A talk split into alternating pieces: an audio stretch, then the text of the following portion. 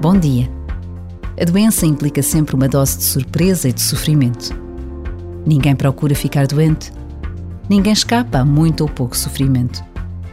Mas há algo de inexplicável no consolo que se sente quando nos dizem: Vou rezar por ti. Num mundo aparentemente tão descrente, vamos sendo surpreendidos pelo desejo da presença de Deus nas nossas vidas. Um minuto é tantas vezes quanto basta para reconhecer a sua presença.